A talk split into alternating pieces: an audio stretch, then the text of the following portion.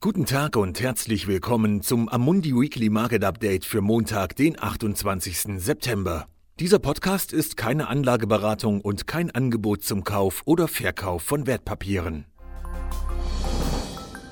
Was wir letzte Woche gesehen haben.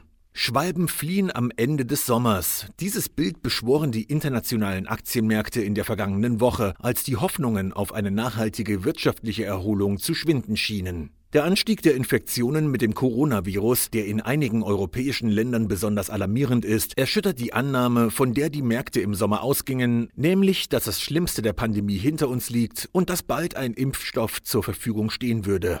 Europa, wo die Infektionsraten in beunruhigender Weise ansteigen, hatte eine schwache Woche. Dies zeigt der Eurostox 50 Index, der 4,5 Prozent verlor. US-Anleger zeigten sich zuversichtlicher. Der S&P 500 Index mit einem Rückgang von 0,6 Prozent und der Nasdaq 100 Index, der um 2 Prozent zulegte, beendeten die Woche besser und kehrten die Tendenz der letzten drei Wochen um. Eine leichte Beruhigung können jedoch die in der vergangenen Woche veröffentlichten makroökonomischen Daten für das dritte Quartal sein. Diese enthielten verbesserte Angaben zum erwarteten Rückgang des globalen BIP im Jahr 2020. Auch die PMI-Flash-Indizes für den Monat September waren im Allgemeinen beruhigend. So konnte die Eurozone einen Indexwert von etwa über 50 verbuchen. Dies liegt immer noch im Wachstumsbereich. Noch zuversichtlicher war die Zahl in den Vereinigten Staaten, wo der PMI-Index für das verarbeitende Gewerbe 53,5 betrug, verglichen mit den Erwartungen von 53,1. Worauf man diese Woche achten sollte.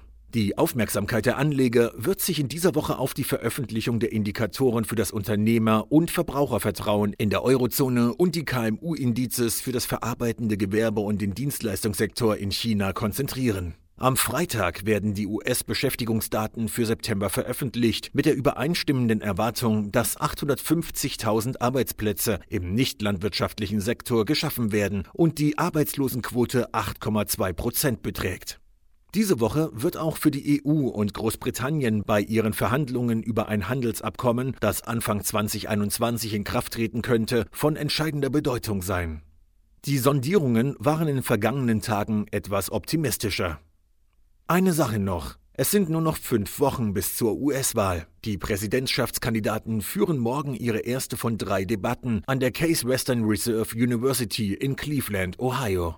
Vielen Dank, dass Sie sich das wöchentliche Marktupdate von Amundi angehört haben. Wir sind am nächsten Montag wieder da.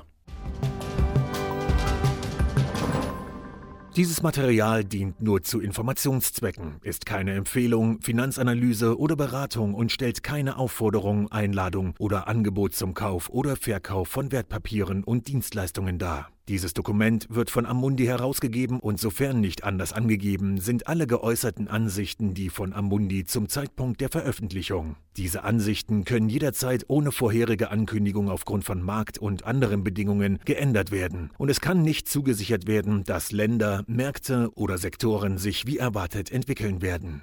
Amundi übernimmt keinerlei Haftung, weder direkt noch indirekt, die sich aus der Verwendung der in diesem Material enthaltenen Informationen ergeben könnte. Amundi kann in keiner Weise für Entscheidungen oder Investitionen verantwortlich gemacht werden, die auf der Grundlage der in diesem Material enthaltenen Informationen getroffen werden. Die Prospekte und Kundeninformationsdokumente für die von der Amundi-Gruppe angebotenen Fonds finden Sie auf der jeweiligen Website.